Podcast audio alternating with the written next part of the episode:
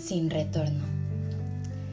El viento hacía que sus largos y brillantes cabellos ondulantes se menearan en todas las direcciones posibles, de arriba abajo, de izquierda a derecha, su bello rostro, húmedo por las gotas salpicadas por las portentosas olas del mar, estaba repleto de arena. Su pequeño vestido también bailaba con el susurro del viento y el rugir de las olas aunque lo único que Eva escuchaba era el retumbar de sus rápidas pero seguras zancadas.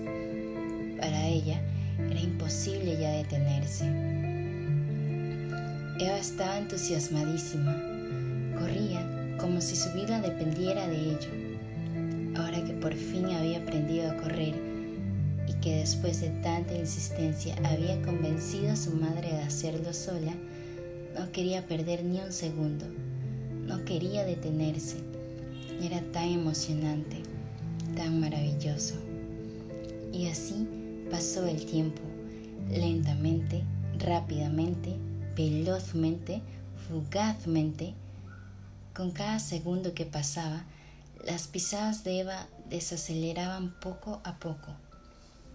Ya no podía sentir esa estremecedora pero agradable brisa en su piel. Su cuerpo se sentía fatigoso, cargante, latoso. Ya no corría, ahora caminaba, cada vez más lento, caminaba.